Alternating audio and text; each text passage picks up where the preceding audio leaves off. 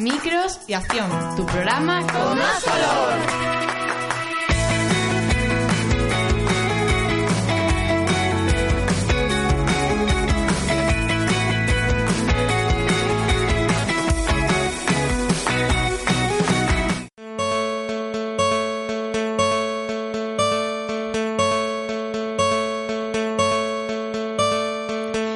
Buenos días, bienvenidos un sábado más a Cultura Microsación. Somos el programa cultural de la radio comunitaria de Onda Color, aquí en el barrio de Palma Palmilla de Málaga. Recuerda que nos está sintonizando a través del dial 107.3 o a través de la dirección www.ondacolor.org. Hoy soy yo, Leti Martín, quien os da la bienvenida al programa número 134, pero no puedo continuar sin antes darle la bienvenida a mi compañera Alexandra Podadera. Buenos días, Alex. Buenos días. Y también a Steffi y a David, que lo tenemos aquí con nosotros en nuestro estudio. Hola, buenos días. Hola. El programa de hoy viene cargado de muchísima cultura, desde nuestras secciones habituales de efemérides, palabrejas y versionadas, hasta una entrevista telefónica con la escritora Verónica Valenzuela, quien nos contará todo sobre su libro No escuches al viento, desde Jerez, Cádiz. ¿Queréis saber todo sobre ella? Pues bueno, en un ratito su entrevista. Y bueno, por el momento comenzamos el programa de hoy, el número 134 de, de Cultura Microsación, con los titulares de la semana. Empezamos.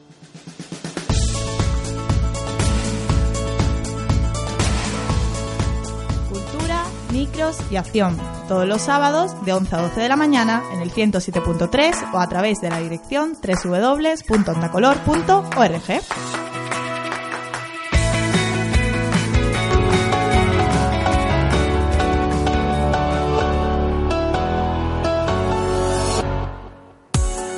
El Día Internacional de los Museos, que se celebró ayer viernes en toda España, consigue grandes cifras de afluencia de público. En Málaga, el Museo Picasso, el Thyssen, Centro Pompidou y Museo Ruso, entre otros, abrían sus puertas de forma gratuita y llevaron a cabo actividades especiales para celebrar este día. El pasado viernes 11 de mayo, el Espacio Cultural La Térmica cerraba su cuarta edición de la Noche de los Libros, un festival que se consolida como una cita de referencia para los amantes de las letras. La Fundación Málaga y la Fundación El Pimpi convocan la primera edición del Premio Internacional de Poesía Ciudad del Paraíso, con el objetivo de impulsar la poesía en Málaga. El ganador del certamen verá su libro publicado dentro de la colección 25 poemas. Israel se lleva el pleno del Festival de Eurovisión. Neta, con su canción Toy, revolucionó el escenario y dejó a Maya y Alfred en la posición 23 del ranking eurovisivo. Con una actuación impecable, los españoles no consiguieron traducir su química en votos.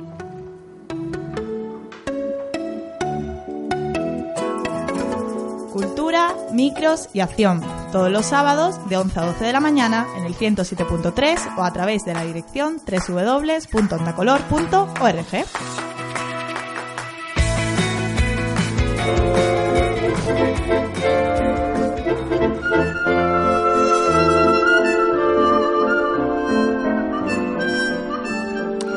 Y tal día como hoy, un 19 de mayo de 1992, nacía Samuel Frederick Smith, o como es conocido artísticamente, Sam Smith, un cantante y compositor británico eh, de soul y pop que con solo 26 años ha conseguido hacerse un hueco más que notable en la industria musical mundial. Suyas son canciones como Stay With Me, I'm Not the Only One o Brighter on the Wall, que se convirtió en la banda sonora de la última película de James Bond y con la que consiguió el Oscar a Mejor Canción.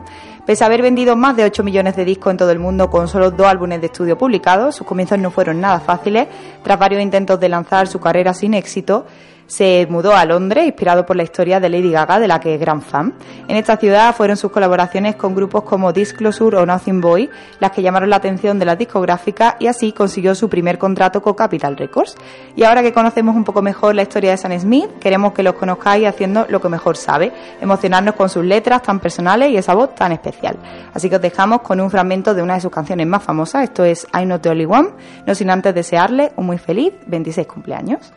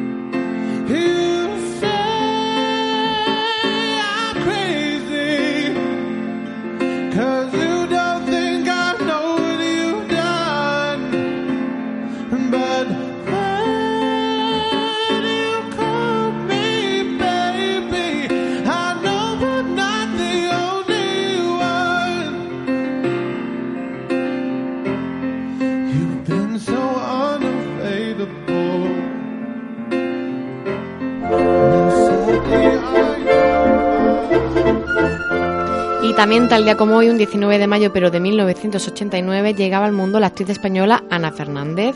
Desde los 14 años, Ana empezó a subirse a los escenarios para interpretar obra- obras teatrales, aunque en su etapa más madura decidió empezar la carrera de publicidad y relaciones públicas. Pese a ello, Ana tuvo más que claro que lo suyo era la actuación y sus estudios universitarios quedaron en un segundo plano. Los dos papeles que finalmente la llevarían a lo más alto de la fama fueron su actuación como Sofría en Cuestión de Sexo en 2007 y posteriormente por una serie que todos recordamos, Los Actualmente tiene uno de los papeles protagonistas en Las Chicas del Cable, una serie promovida por Netflix y que ha causado furor en todas partes. Todas las conocemos como Ana Fernández, lo que gran parte del público desconoce es que Ana se llama Ana Carlota. ¿Y qué hay de curioso en ello? Pues bueno, pues que tres de, de los más importantes, de las tres más importantes series que ha protagonizado, su personaje se llamaba Carlota. En Amares para siempre, Las chicas del cable y en Impares Premium. Ana era llamada con su segundo nombre. Curioso, ¿no? Por el momento os dejamos con esta curiosidad y le deseamos un muy feliz cumpleaños.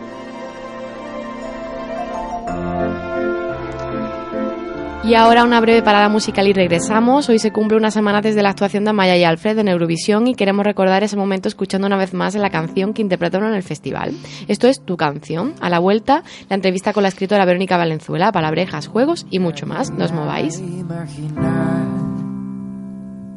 que viajar a la luna sería real. Lo pones todo cuando besas mi frente y descubro por qué. Ya no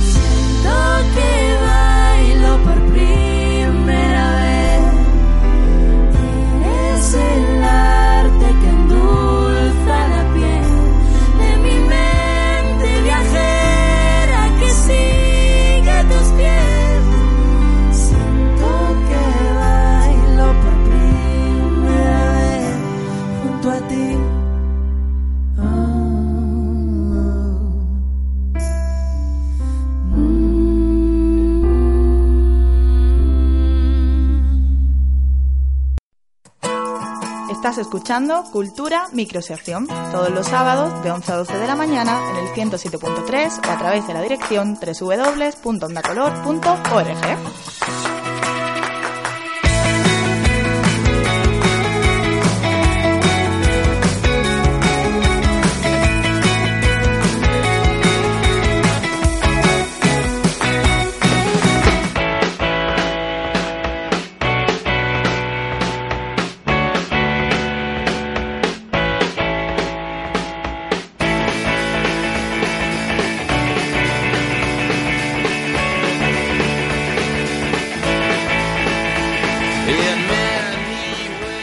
Bienvenidos de nuevo, seguimos en directo en el programa Cultura Microgiación de Onda Color. Después de esta parada musical llega el momento que todos estabais esperando. Ha llegado la hora de la entrevista. En esta ocasión nos atiende al teléfono Verónica Valenzuela, una escritora que trae consigo grandes novelas a su espalda. Suyos son títulos como Hijos de Caín, El despertar del Fénix, Más allá de las trincheras, Malena, un bombón XXL, Herido o No escuches al viento. Y como no, Sangre Guerrera, su última historia de vampiro y magia juvenil. Con esta trayectoria, hoy en Cultura Microgiación tenemos la suerte de tenerla con nosotras, así que no retrasamos más. Bienvenida Verónica y muchísimas gracias por atendernos. Hola, buenos días. Un- Es un placer estar con vosotras.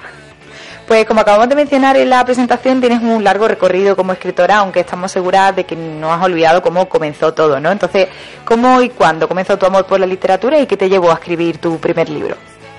Pues mira, yo desde chiquitina me encanta leer, de hecho creo que es el único vicio que tengo. Adoro los libros y bueno, de pequeña leía tebeos, ¿no? Que aquí en, en Jerez, mi tierra, eh, cuando era pequeña pues podías cambiarlo en la plaza, ya recuerdo que iba con mi madre y cambiaba los tebeos en la plaza, los que habíamos comprado y había leído esa semana, pues te los cambiaban por otro. Y un día mi padre pues me dijo, si te encantan los tebeos tienes que, que empezar a leer libros, ¿no? Y tendría, no sé, siete años, por ahí, o seis, siete años. Y, y entonces me dio un libro de Sandokan. Y entonces ya ahí flipé. me enganché ya de por vida a los libros. Y la verdad es que, bueno, escribir he escrito desde pequeña. He tenido parones grandes, ¿no? Pues cuando estudiaba y tal. Pero bueno, desde pequeña me hacía mis propios cuentos, así de princesa, de príncipe. Eh, a lo mejor veía una película que me gustaba y me cogía mi cuadernito porque entonces ordenador tenía poca gente y me cogía mi cuadernito y me hacía, me escribía yo la historia eh, a mi manera o cambiándole el final o como me hubiera gustado que fuera la historia porque a lo mejor eh, la película no eh, sabía que, le- se le podía dar una vuelta, ¿no? Y así es como comencé y bueno, cuando estaba estudiando laboratorio, pues se me ocurrió, porque me gusta mucho el tema de Hungría, me gusta mucho ese país, aunque no he ido nunca, pero bueno, me encanta, ¿no? Esa parte de, Europa. Y entonces se me ocurrió la historia de la Lenka, de, de Más allá de las trincheras. Y entonces empecé a escribirla cuando estaba estudiando laboratorio y lo que pasa es que la tuve que dejar porque entonces no teníamos internet. Tengo ya una edad, ya se nota. Y, y entonces, bueno, pues la tuve que dejar porque necesitaba muchísima documentación de esa época. Antes tenías que ir a la biblioteca a buscar información, no había como ahora que, bueno, pues cuando yo la retomé con los años y la terminé, he podido entrar en la Biblioteca Nacional de Madrid a través de Internet, he podido acceder a periódicos de la época de periodistas españoles que estuvieron en 1914 en las trincheras, es decir, eh, tenías antes menos menos o sea, menos salida y menos menos documentación, menos información, ¿no?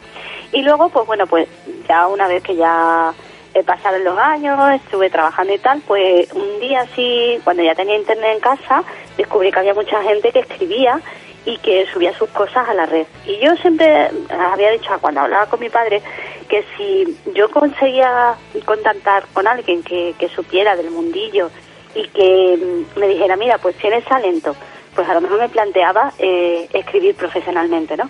Y la cosa, la cosa ocurrió que en un foro de, de chicas que nos gustaba mucho una página, eh, porque nos gustaba mucho Gerald Butler, pues se me ocurrió la historia de, de Herido, que fue la primera novela que terminé, que es la del sil americano que tortura en Irak, la historia de Morgan. Y, y así fue como comenzó todo. Luego tuve una trayectoria, bueno, me encontré en el mundillo de todo, editoriales que estafan, agentes literarios que también. Pero bueno, se fijó en una página que yo subía, que era muy antigua ya, creo que ya no existe. Eh, la gente subía su- sus novelas o los primeros capítulos y me descubrió un agente literario que decidió que, que sí, que tenía talento y que, y que terminara esa novela, la de Herido. Y, al final, bueno, salió rana, pero me pregunté que si se había fijado en mí por algo sería, ¿no? Y entonces decidí mandarla a editoriales, conseguí mi primera editorial, aunque salió rana. Resulta que no pago a nadie de los que tenía, a ningún autor, pero bueno, fue la que la editorial que me sacó a mis vampiros, que fue la segunda novela que terminé después de Herido.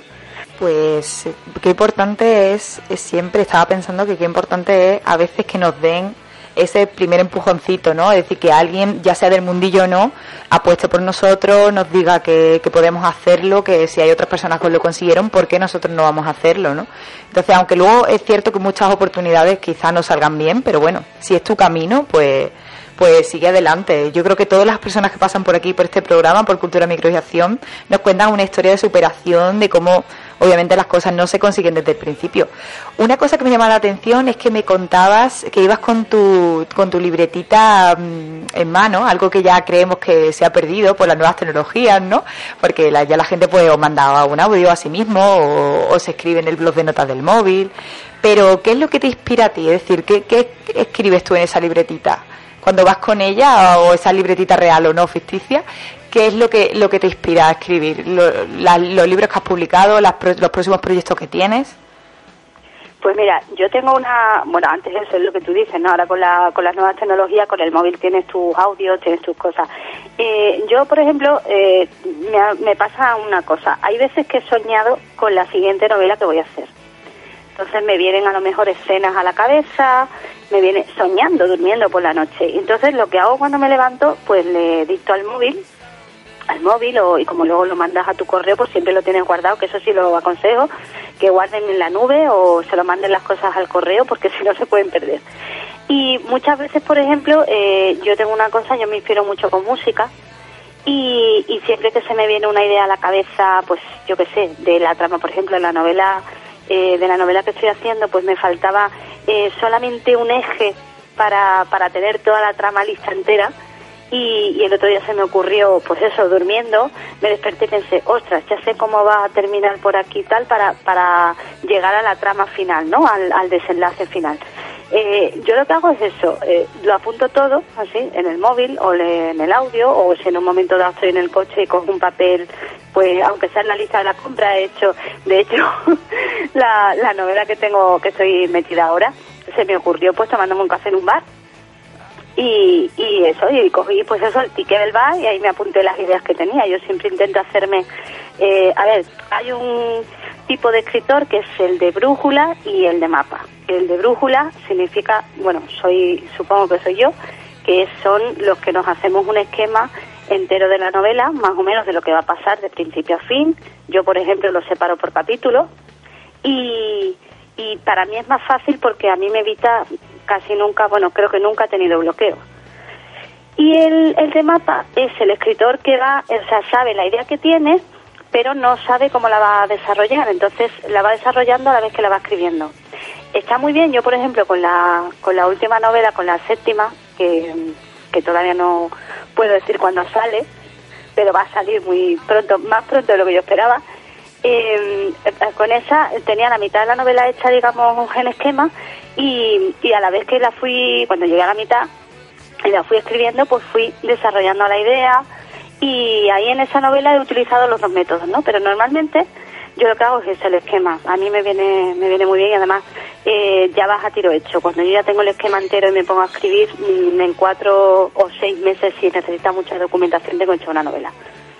Y aparte de esa de, ese esquemita que te haces, ¿cuál es tu proceso a partir de ahí? Es decir, porque en este programa nos encanta conocer una cosa que llamamos aquí la cara B, es decir, todo lo que hay detrás de estos procesos creativos, ya sea pues una canción, un libro, como en este caso.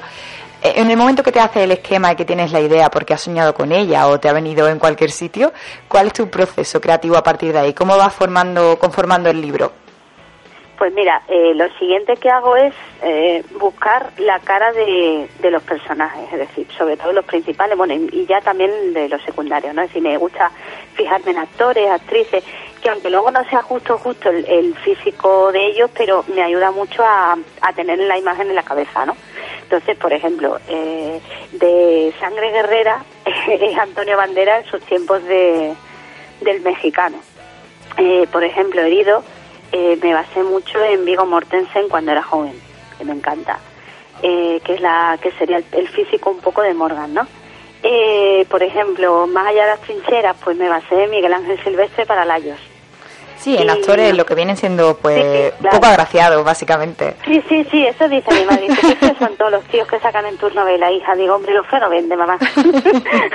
Ay, cuando tú tienes al Pepe al lado leyendo la novela, si el Pepe se parece a, ¿qué te digo? Alfredo Landa, pues ya que estás leyendo la novela, que sea un escocés o un pedazo de maromo de dos metros. Claro, ¿no? que sueñes con algo diferente, claro. Claro, pero sí, siempre me baso un poco en eso. Entonces, una vez que tengo un poquito el, el físico, pues entonces yo ya, eh, como ya cojo mi esquema, sé que el primer capítulo empieza así, o sea, o va a pasar esto, entonces yo ya lo voy desarrollando. Hay veces que, por ejemplo, por las mañanas me pongo a escribir, pues ya mi niña ya está en el instituto, entonces tengo más tiempo. Hay veces que por las mañanas las mamás, si tienes que ir a la compra o tienes que hacer cosas, te, suponen más, más complicación, pues ya ahora, por ejemplo, con el calor, eh, prefiero las tardes, aunque escriba a lo mejor dos o tres horas diarias nada más, y a lo mejor no todos los días, pero va variando.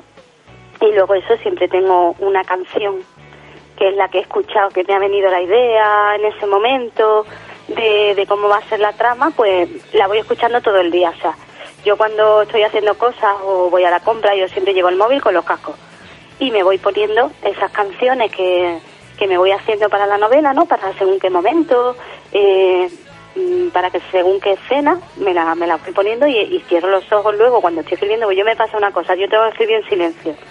Igual me pasa igual que cuando estudiaba. Mi hija, por ejemplo, tiene una habilidad que estudia con música, yo no puedo. Pero yo escucho la música antes de ponerme a escribir. Entonces como que me desarrolla bastante más la imaginación. De, pues sabemos que una de tus últimas novelas, de hecho las dos últimas son No escuches al viento y Sangre Guerrera. Sangre Guerrera en concreto, una historia que tú misma defines como una historia de vampiro y magia juvenil. Pues cuéntanos un poquito más sobre ella. ¿Qué puede encontrar el lector que no haya leído en tus anteriores novelas y qué crees que es la diferencia de otras novelas tuyas? Pues mira, eh, el resto de mis novelas son románticas, ¿no? Están romántica histórica, No escucha el viento thriller, romántico, pero eh, Sangre Guerrera es una versión que tiene escenas nuevas, está ampliada, está muy mejorada de la primera novela que tuve que fue Hijos de Caín, ¿no? Entonces le hemos, vamos, le he dado un- una vuelta un poco más moderna, más de los tiempos un poquito de ahora y, y es la historia de, además es una historia bastante original porque fue publicada en 2009, que no había casi novelas de vampiros en España, o sea, con, con vampiros dentro de, de España, ocurre entre Madrid, Segovia y un pueblo de Galicia, y es la historia de un policía de Miguel Aguirre, que, bueno, pues es un policía que es viudo, tiene un bebé de seis meses y descubre una trama de asesinato y resulta que esos asesinatos los llevan a cabo vampiros y tiene la mala suerte de encontrarse con el, con el príncipe de Madrid, porque cada, cada ciudad, cada capital española tiene un príncipe que dirige a los vampiros, y desgraciadamente para el príncipe lo convierte en vampiro. Lo que el príncipe no sabe es que lo- el mejor amigo de Miguel es eh, un fraile que lleva, eh, es el capitán de una orden de guerreros que lucha contra los vampiros hace mm, siglos. Y entonces se desata lo que es la magia de Caín que, mm, que convierte a Miguel en el elegido, que es el vampiro que va a dominar eh, toda esa magia de, los vampiros, toda esa magia de Caín, y que va a luchar contra los vampiros más antiguos para destruirlos. Entonces es una historia de aventura, de acción y además eh, tiene el componente de que creo que no hay novelas en las que el vampiro sea padre. Y, y Miguel tiene que proteger a su hijo que no sabe que su padre verdadero es Miguel, que su padre es un vampiro, tiene que protegerlo para que eh, sus enemigos no, no le ataquen ni le hagan daño.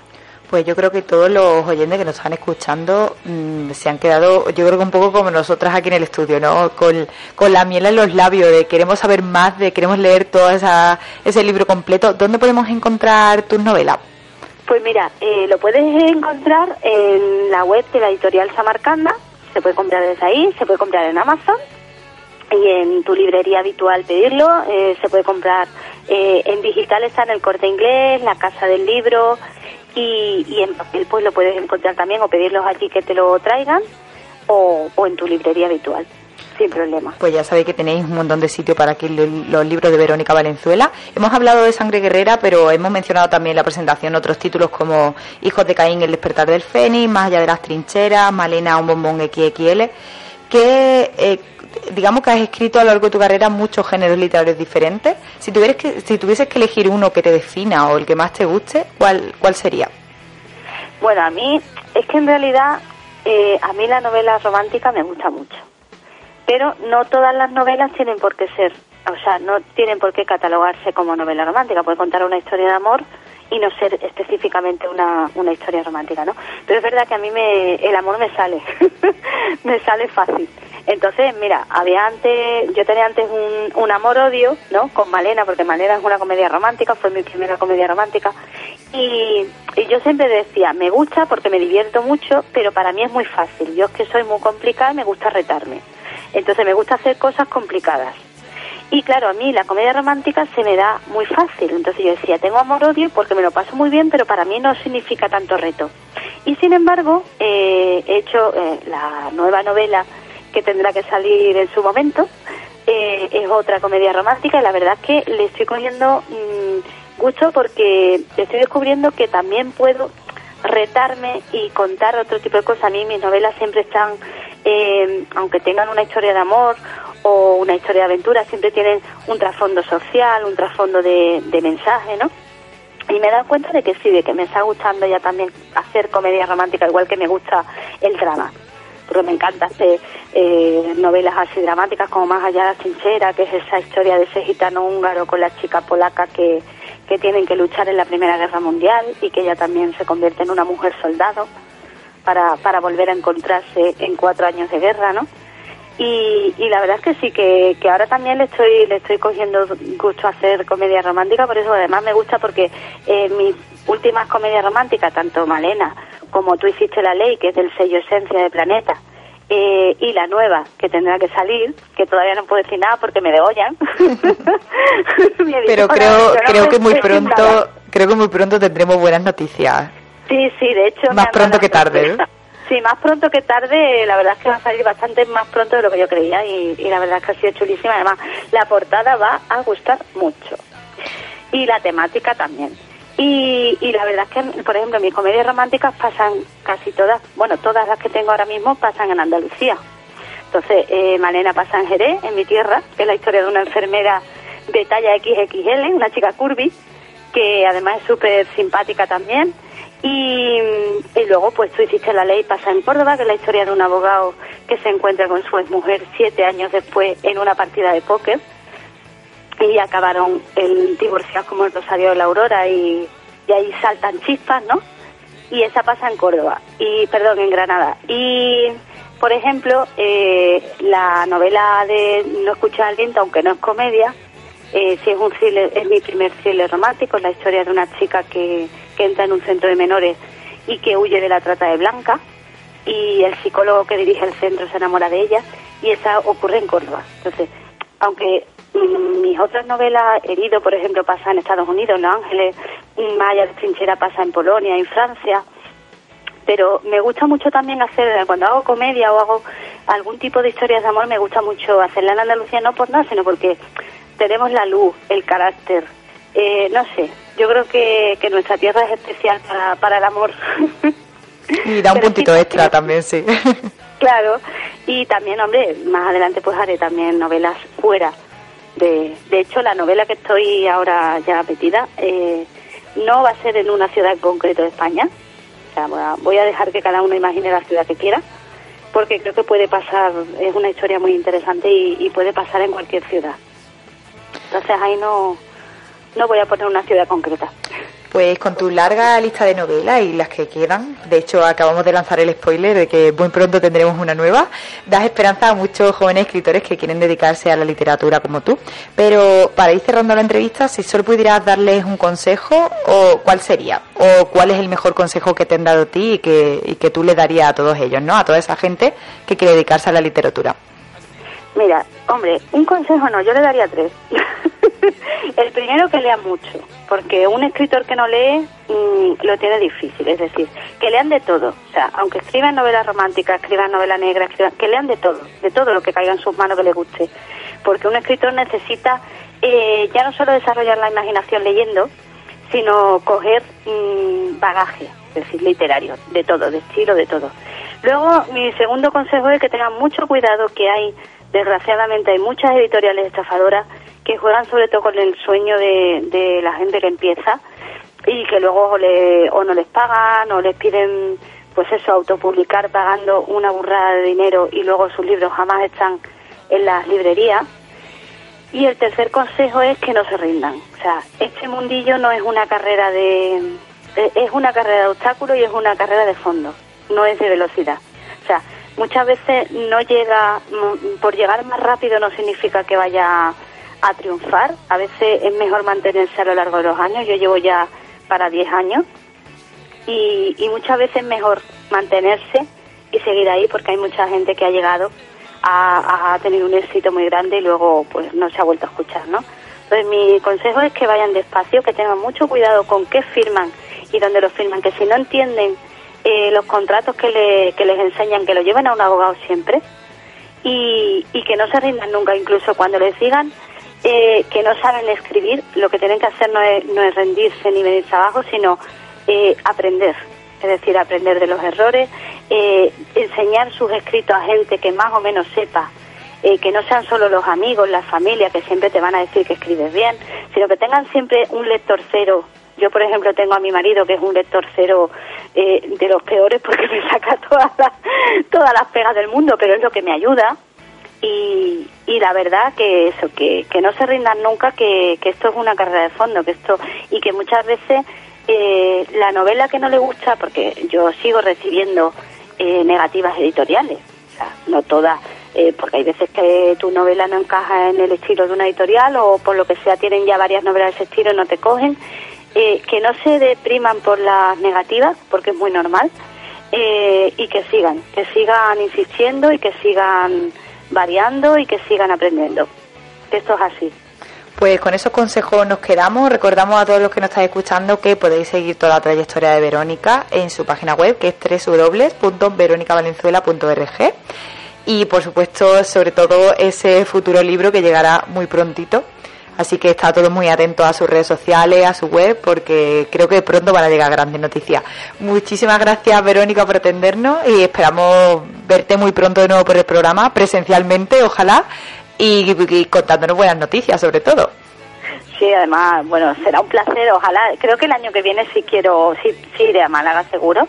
Este año estoy viajando menos por, por temas personales, pero el año que viene sí quiero ir a Málaga y además me gustaría estar en el GERCON, que no he ido nunca, que es el, el evento de novela romántica que se hace en abril. Ujú, que está. Y sí, sí. Que, por ejemplo, Y- Tania ha estado por allí también. Exactamente. y Tania además López Parra. Tania, sí, Tania, fíjate, Tania y yo nos conocemos desde que ninguna, bueno, desde que yo saqué, me publicaron más allá de las trincheras, que conozco a su padre, la conozco a ella, vino a, a Chipiona, que, estaba yo firmando allí, vino para conocerme en persona y vamos, tenemos tenemos una amistad muy bonita. Lo que pasa es que nunca coincidimos. Cuando yo he ido a Málaga no he coincidido con ella, cuando ella ha, venido aquí no he estado yo, pero sí, sí. El año que viene seguro voy a Málaga. Además me encantó cuando fui con, con la novela del planeta, me encantó, me enamoré de vuestra tierra porque mira que bonita. Y esa calle Lario. Está, está muy bonita Málaga, la verdad es que sí, que ha mejorado en los últimos años increíblemente. Pues muchísimas lo que gracias. pasa es que, que iba buscando a Antonio Banderas por allí por la calle. No hubo suerte. Ojalá ni los malagueños nos lo encontramos a veces de vez en cuando, pero es raro. Pues muchísimas gracias, Verónica. Vamos a hacer ahora mismo una parada musical. Eh, os esperamos a la vuelta mientras os dejamos con la canción que supone el gran regreso de Cristina Aguilera. Esto es Fall in Line junto a Demi Lovato. A la vuelta, versionada agenda cultural y mucho más. ¿Nos mováis?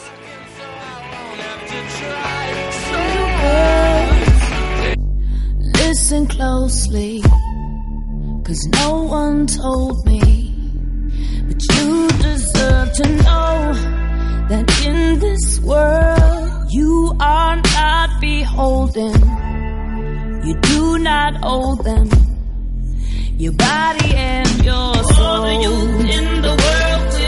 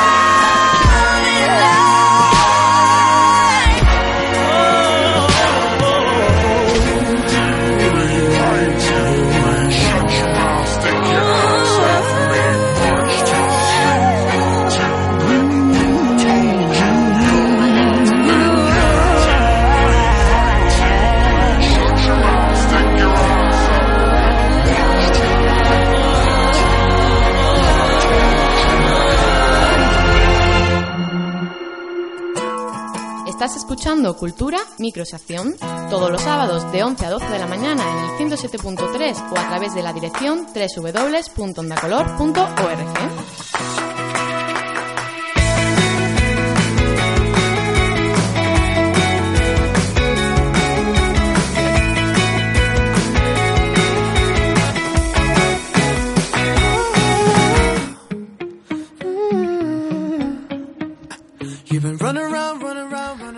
buenos días. Hoy me gustaría hablar sobre siete curiosidades sobre el, el día 1 de mayo, el Día del Trabajador. Aquí Leti ya sabe algunas curiosidades. No, no, yo me quedo calladita. Me Le tienen prohibido hablar. La tenemos castigada para que no hable. Pero a ver, voy a hacer un té primero. Me gustaría empezar con una frase que mi tío lo suele decir mucho en mi casa, que es la típica, dice, hay que ganarse la vida con el trabajo, con el sudor de tu frente. ¿Estáis de acuerdo con ella? Hombre, yo creo que ya literalmente no, porque antiguamente sí, supongo que se refería a que la gente trabajaba en el campo, ¿no? Entonces, es cuanto más sudaba, pues más...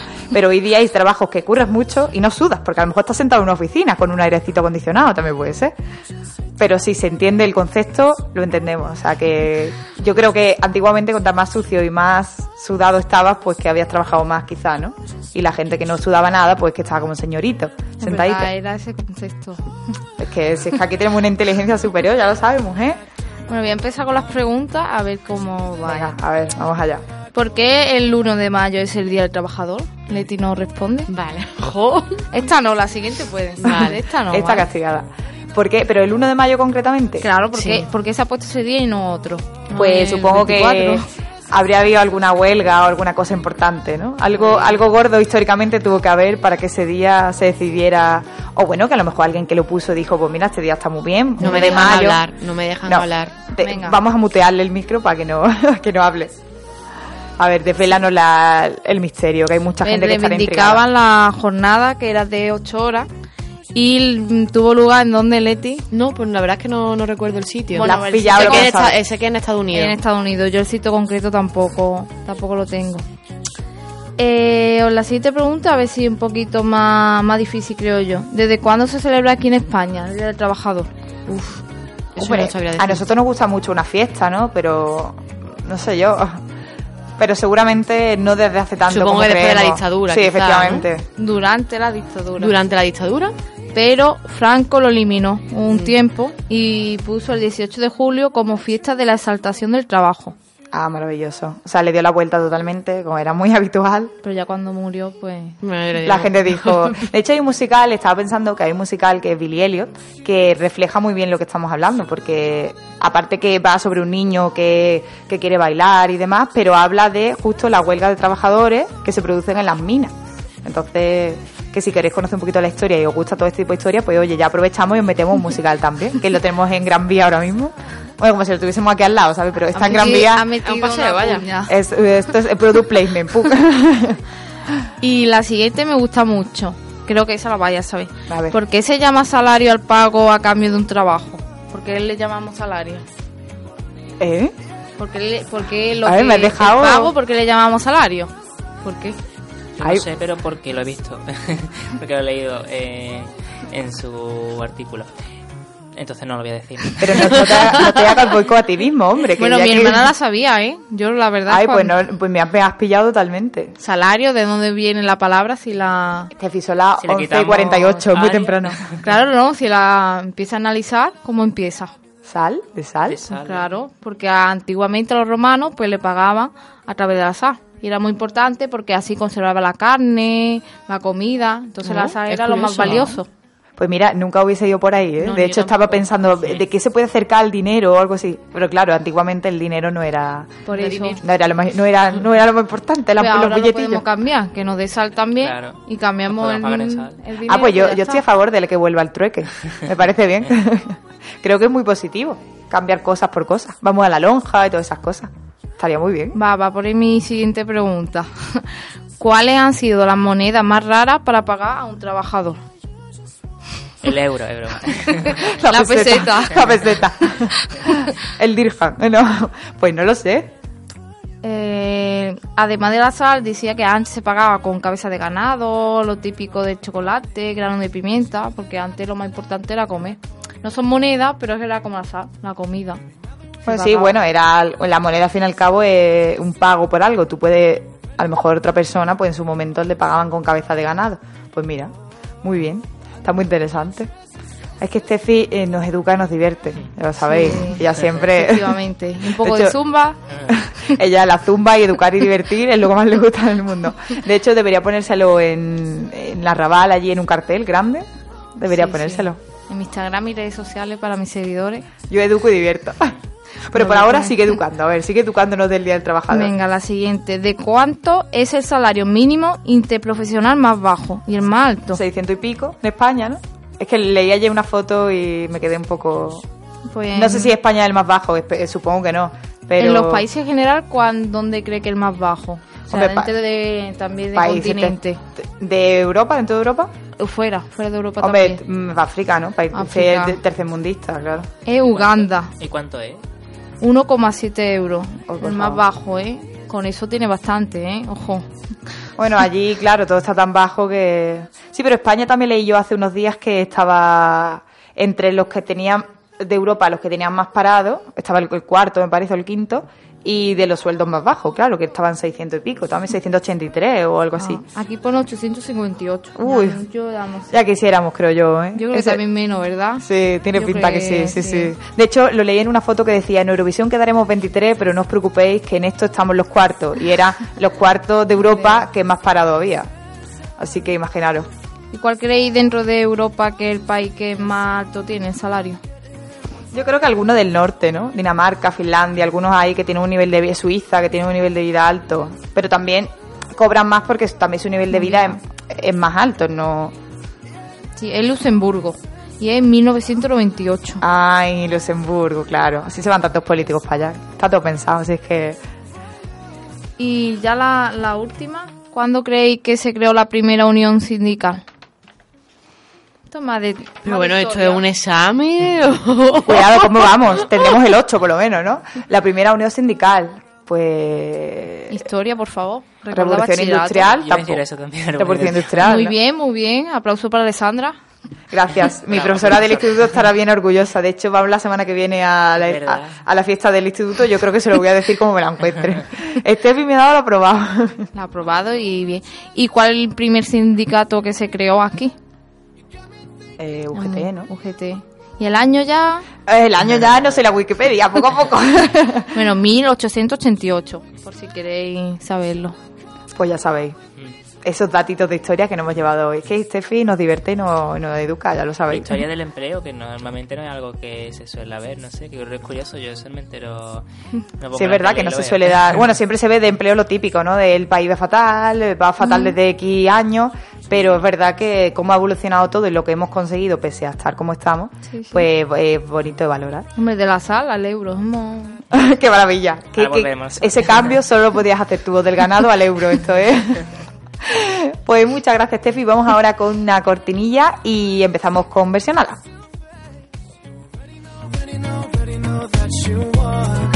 Cultura, micros y acción. Todos los sábados de 11 a 12 de la mañana en el 107.3 o a través de la dirección www.ondacolor.org.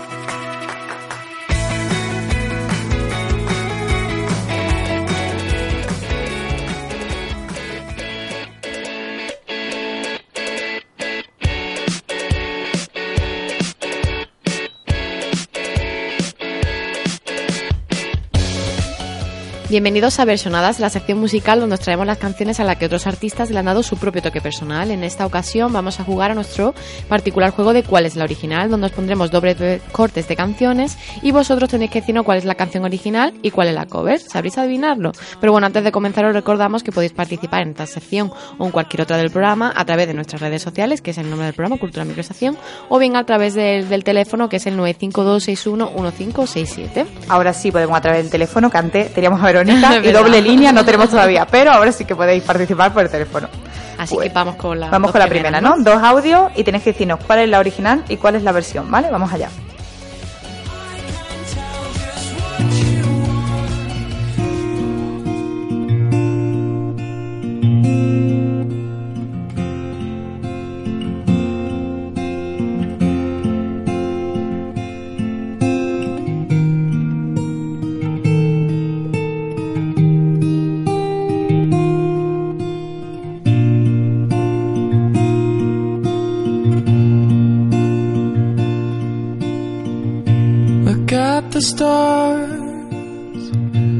How they shine for you, and all the things you do. It was all yellow. I came along, I wrote a song for you. What a thing to do. And it was called yellow. So then I took my turn. And what a thing to have done.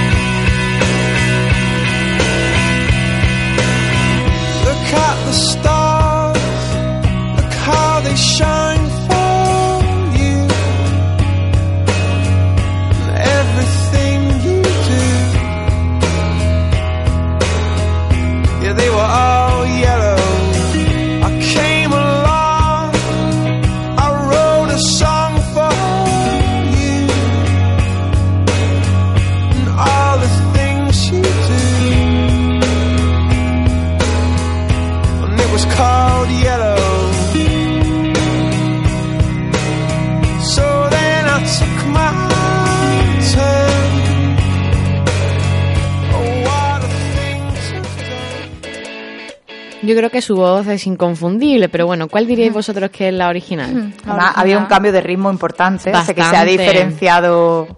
¿Cuál dirías que es la versión y cuál es la cover? O sea, es lo mismo. ¿Cuál es la versión y cuál es la original? Yo me voy a arriesgar, ¿eh? A ver. La cover la primera, la segunda la original, ¿no? ¿Y ya te aventuraría a decir cuál, eh, quién canta y qué canción es? Se lo Eh. dejo a David, que lo sabe más. Yo la canción no sé cuál es. Yo diría que es Coldplay, pero no sé la canción. Muy bien, es Coldplay. A ver, el primero ya es más complicado. El primero ya. Bueno, el primero da igual, a ver, es una cover de, de YouTube, ¿vale? Pero es verdad que la canción original es la segunda. Un gran Coldplay. grupo, ¿eh? Sí. Lo que pasa con Coldplay Con es que tiene una voz tan identificable, es, muy personal, entonces yo creo que aunque no te guste, pues lo identificas muy fácilmente. Pues confírmanos que sí, que estaba bien. Está, es correcto, es Muy correcto. bien, Steffi. Y muy bien David, que se sabía el Coldplay, grupo. que ha estado estudiando. Esta noche. ha estado toda la noche escuchando Coldplay y decir, me van a poner Coldplay seguro. Pues efectivamente la primera era la cover o versión y la segunda era la original. Vamos a escuchar un par más, a ver si conseguís adivinar cuál es la versión y cuál es la, la original. Vamos allá.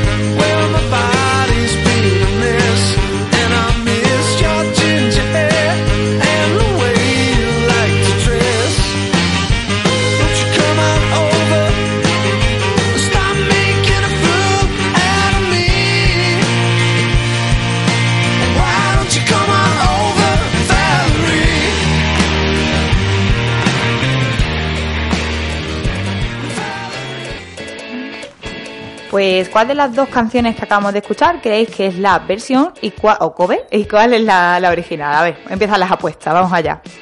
¿Qué decís? Yo es que hago trampita porque ya me lo dijeron en su día. Entonces, Pero sé si cuál es la la cover. escucháis, ¿cuál diríais? A ver, David Estefi, ¿qué es la versión original y cuál es la cover? Escuchándola yo diría que la cover es la segunda, oyéndolas. Vale.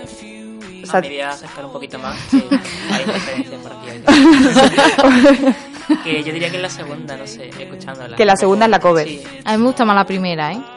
¿Y, y dirías que esa es la original o que es la cover? Yo creo que también. ¿Y diríais ya quién es, ya para rizar el rizo? ¿Quién es la primera? Amy Winehouse. Amy Winehouse. Que por eso todo el mundo diría que esa es la original. Pues sorprendentemente, efectivamente, eh, no hemos quedado igual de sorprendidas en el estudio porque eh, la canción original es la segunda, Segunda. solo que es uno de esos ejemplos de canciones que, que se han hecho tan famosas con otro cantante que finalmente, pues como le pasa a James Arthur, por ejemplo, entonces... O la canción de Aleluya, que todo el mundo Aleluya, la, por la ejemplo. con Jeff Buckley. Efectivamente, pues se ha hecho tan famosa con Amy Winehouse que parece que es de Amy Winehouse, pero es de un grupo que se llama The Statons. Entonces, que es un grupo británico también, como ella, pero pero no es de no es de Amy Winehouse. Y bueno, la canción es Valerie, yo creo que es, ultra famosa. Pues con ella cerramos las, versionadas de hoy, pero solo por hoy. Ya sabéis que la semana próxima mucho más y mejor, como siempre, en Cultura Microgiación. Cultura, micros y acción. Todos los sábados de 11 a 12 de la mañana en el 107.3 o a través de la dirección www.ondacolor.org.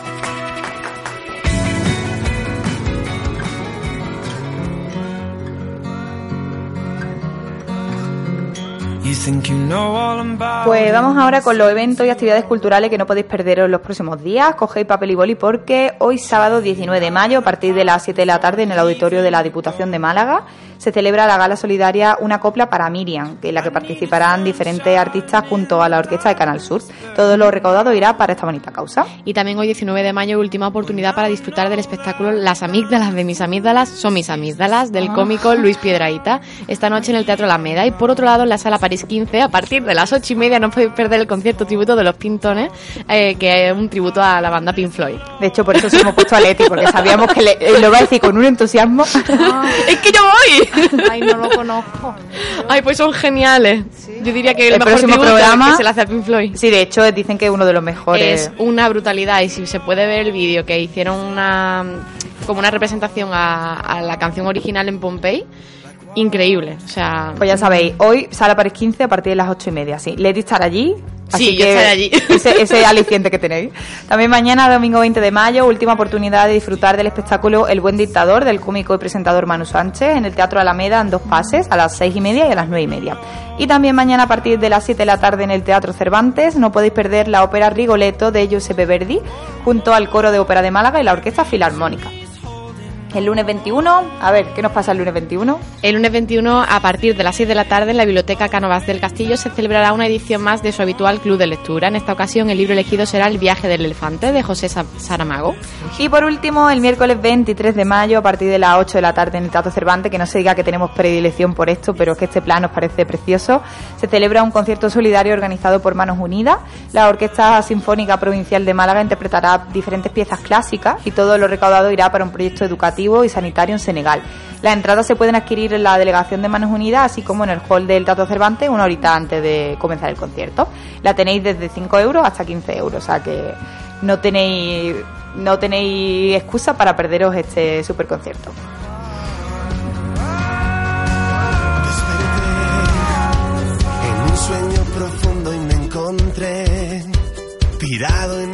Pues ahora sí, hasta aquí el programa de hoy, el número 134 de Cultura Micro y Acción. Cómo pasa el tiempo y más los programas, que ya vamos por el ciento y pico, que no lo diría.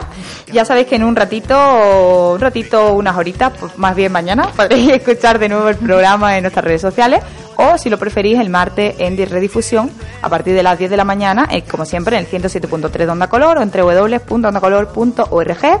Le damos de nuevo las gracias a Verónica Valenzuela, nuestra invitada de hoy, por atendernos por teléfono desde Jerez, que parece que está muy lejos, pero para nosotros, oye, desde Jerez no solemos tener conexiones normalmente.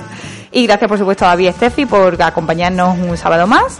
A vosotros os esperamos la semana que viene, como siempre, en el 107.3 de Onda Color, 107.3 de Onda Color o www.ondacolor.org. Hasta entonces, sed muy felices, o al menos intentadlo. Hasta pronto.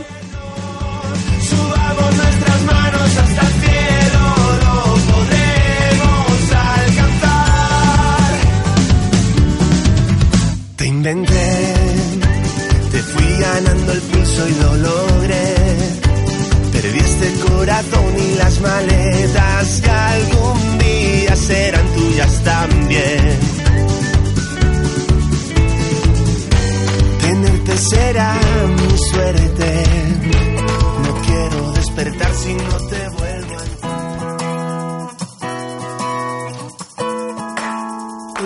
micros y acción. Tu programa con más color.